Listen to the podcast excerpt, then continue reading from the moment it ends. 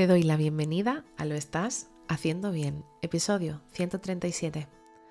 Hola, soy María Moreno, psicóloga perinatal, y este es un programa donde hablamos sobre todo lo relacionado con la búsqueda del embarazo, embarazo, parto, posparto, crianza y duelo perinatal.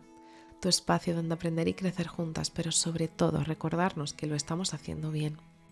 Como ya sabes, en mariamorenoperinatal.com estoy a tu disposición para trabajar juntas las herramientas que necesites, desde tu búsqueda del embarazo hasta la crianza. Además, si has sufrido una pérdida, no estás sola. Estoy aquí para ayudarte a avanzar desde ese sufrimiento hacia el agradecido recuerdo. Hoy es martes 18 de octubre de 2022 y vamos a hablar sobre el Gender Reveal Party o la fiesta de revelación de género, aunque en realidad es del sexo, ya que el sexo biológico hace alusión a los atributos físicos del bebé al nacer, vagina o pene, y el género es un constructo social de hombre o mujer asociado a lo que se considera típicamente masculino y femenino, pero os prometo que voy a intentar no meterme por ahí ahora.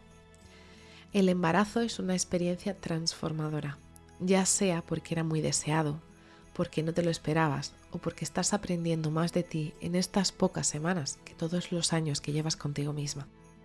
Entre la semana 13 y 16 de nuestro embarazo es posible poder afirmar el sexo de nuestro o de nuestra bebé mediante un ultrasonido, aunque lo más habitual es que sea alrededor de las 20 semanas donde no habrá ningún lugar a dudas. Es en ese momento en el que se suele realizar esta fiesta, aunque cada familia puede elegir cuándo hacerlo. Y esto, aunque suene a americanada, es algo que ha ido tomando mucha relevancia en todo el mundo y es un momento único, donde la familia que espera comparte el momento de conocer todas las personas juntas el sexo biológico del bebé que espera.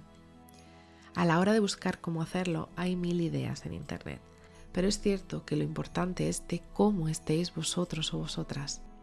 Hay familias que prefieren saberlo antes de la fiesta. Hay otras que prefieren saberlo en el mismo momento con sus personas favoritas, pero es cierto que también hay familias que prefieren no saberlo hasta que nazca. Conocer el sexo de tu bebé al final implica mucha carga social, ya que dependiendo del sexo biológico se esperará una cosa u otra de tu bebé. Desde el momento en el que sabemos que estamos embarazadas, nos ponemos a imaginarnos cómo será nuestro bebé o nuestra bebé, por eso hay familias que deciden que prefieren no dar a conocer el sexo biológico de él o de la bebé, debido a que no quieren que puedan sufrir cualquier tipo de relaciones diferenciadas dependiendo del sexo de ellas o de ellos. Pero es cierto que aunque hay una parte de la sociedad que puede suscitar debates por esto mismo, hay familias que deciden hacerlo porque para ellos y para ellas es importante y ahí es donde está la clave.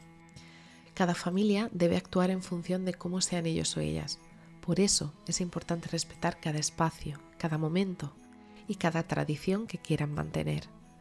Si tu pareja y tú habéis decidido hacer esta fiesta de revelación del sexo biológico, en Internet te invito a que biches las redes. En Instagram hay miles de ideas siguiendo los hashtags como almohadilla revelación sexo, almohadilla revelación sexo del bebé o en inglés almohadilla gender reveal, almohadilla gender reveal party y podrás encontrar muchísimas ideas. Tu embarazo, tu bebé, vuestro bebé o vuestra bebé, vuestra familia es algo que solo depende de vosotros y vosotras. Y cómo compartirlo, vuestra decisión. Así que si estás en ese momento en el que te planteas una fiesta de revelación del sexo de tu bebé, te abrazo fuerte, no estás sola. Y bueno, hasta aquí el episodio 137 de Lo estás haciendo bien. Recuerda que puedes ponerte en contacto conmigo en mariamorenoperinatal.com. Gracias por estar ahí, por estar al otro lado. Nos escuchamos mañana miércoles con temáticas relacionadas con el parto.